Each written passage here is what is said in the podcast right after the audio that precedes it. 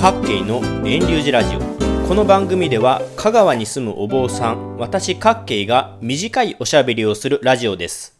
2022年8月23日配信の今回はお坊さんが書く文章についてお話ししていきます。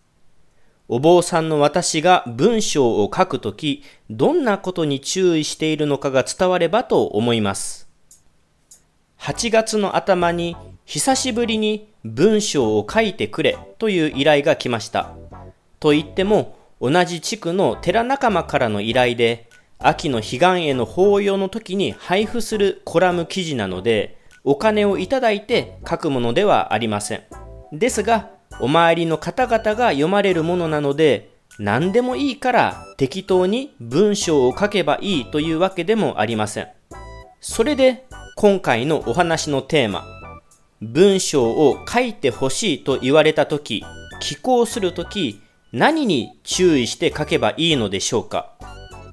まず最初に大事なのは、何について書くのか、何を伝えたいのかを決めることではないでしょうか？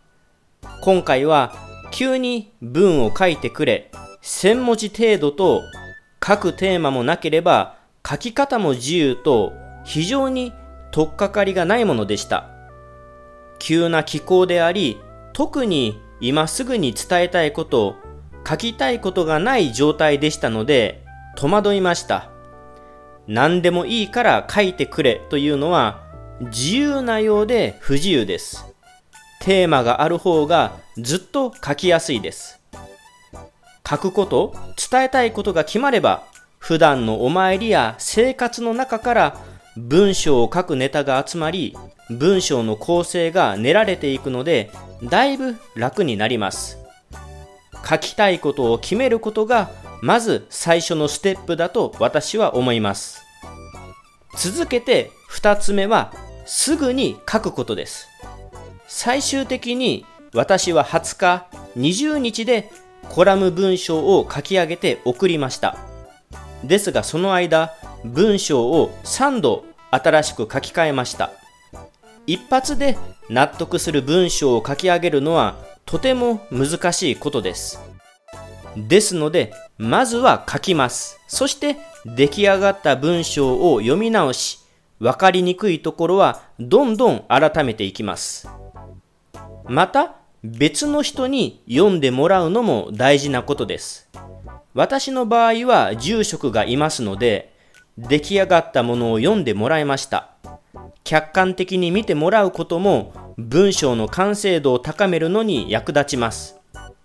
ちなみに私が一番最初に書き上げた文章は10点の評価でした。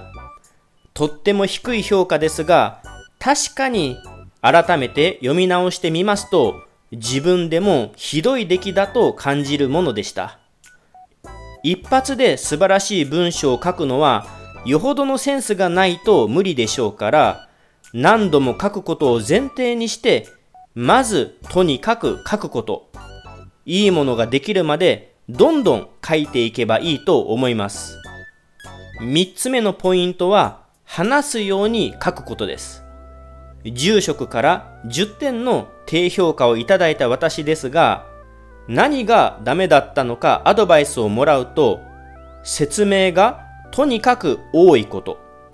何々であるや何々だといった文章だったということです。読んでみて頭でっかちというか教えてやるぞといった上から目線の話ばっかりでとても読んでみてください。共感を得るような温かみや親しみのあるような文章ではありませんでした。学術論文や小論とは違うのですから、万人が読む文章は砕けて書くのがいいくらいです。四つ目のポイントは、読む相手をある程度想定して書くことです。ついさっき、万人が読む文章と言いましたが、そうは言っても、お坊さんが書いた文章を読む人は、ある程度読む層が限定されてきますよね。今回の執筆依頼を改めて確認すると、別院の秋の法要に来られた方に配る文章ですから、読む人をお寺の法要にわざわざ足を運んで来られる方、それとおじいさんおばあさんとご年配を想定しました。どんな人が読んでくれるかとイメージすれば、その方に向かって伝えるように書けばいいので、さらに書きやすくなります。特にまとめの文章、伝えたいことが絞りやすくなるので、文字数制限のある文章の時には、文章が引き締まりやすくなるのでおすすめです。5つ目のポイントは、優しい言葉で語りかけるようにすることです。学者や仏教を学ぶ学生を相手にしているのでなければ、仏教の話はとにかくわかりやすく、簡単な言葉で伝えるべきです。それこそ、小学生の子供に話しかけるように、伝わるようにと、簡単な言葉や表現、難しい漢字を使わないと、スラッと読める文章を心がけるのが大切です。私の場合は、この音声配信をしてるので、割と話しかけるように文章を書くことに慣れていたので、こう語りかけるように文章を書くのはスラスラと進み助かりました。また何度も書き直しているので、改めて子供に話しかけるように文章を作るのはスムーズなものでした。もしもこれが一番最初にいきなり書く文章であれば簡単な言葉、簡単な表現を使うと言っても、元の文章構成がなければ、なかなか書くことができません。ついつい難しい言葉、ありきたりな紋切り型の言葉を使ってしまいがちですが、そうではなく、とにかく読みやすい文章を心がけることが大事です。専門的な言葉を使うのもなるべく避けます。ただし、小学生にも伝わるようにとは言いましたが、小学生相手では言葉の表現が狭まってしまうので、私は中学生ぐらいなら知ってそうな言葉を文章を構成するときに書き直しています。6つ目のポイントは説明しすぎないことです。これもありがちなポイントですが、文章中の説明がとにかく多くなりがちです。説明文が多くなると文字数も稼げますし、書いている側も説明している、伝えている気分になりますが、読んでいる側からすれば文章量が多いと理解するのに苦労しますし、読むテンポも悪くなります。説明しすぎない、書きすぎないのがいいと私は思います。言い方を変えると、あえてちょっと抜けた文章にするということです。特に仏教ではご縁の話をすることが多くなるでしょう。縁の話、様々な要因の話をすると、どうも話が膨らみすぎてしまうので、書きすぎないのがいいでしょう。最後のポイントは、コンパクトに書くことです。今回の依頼は1000文字程度でした。1000文字って実はとっても短い文章です。毎週配信しているこの音声ラジオを例に挙げると10分に満たない時間でも3000文字程度のお話をしています。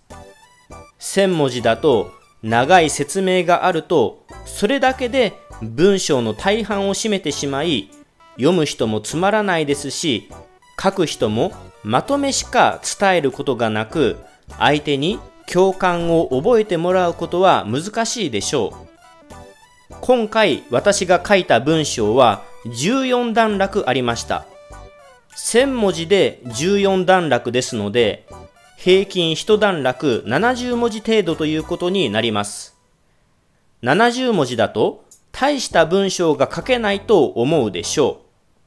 それでいいと思います。相手に教えるんだ。分かってもらうんだと書くんじゃなく、寺にお参りに来られた方に読んでもらう文章と決めているんだから、語りかけるように一文一文をコンパクトに締めていけばいいんです。私たちが普段会話で話すときもそんなに長い一言は言わないでしょ？一文が長いと相手に伝わりにくいと無意識に分かっているんですから、それに従ってちょっと話して、ちょっと話してを文章に取り入れたら書く人も書きやすい、読む人も読みやすい文章ができると思います。お坊さんが書く文章はカチコチな事実や説明の話ばかりでなく、読む人に呼びかけるような問いかけるような文章にすることも読む人を引きつけるコツだと思います。以上、お坊さんがコラム記事を書くときに気をつけることについてお話ししました。また後日、しばらくしてから私が依頼を受け、書いて送った文章をこの音声を載せている遠流寺各系ブログの方にも掲載しておきます。どんな文章に仕上がっているのか読んでいただけたら幸いです。タイトルはつながりです。1000文字には入りきらなかった補足の内容などもブログ記事では説明しようと考えてます。ボツになった文章は恥ずかしいので載せられませんのでご了承ください。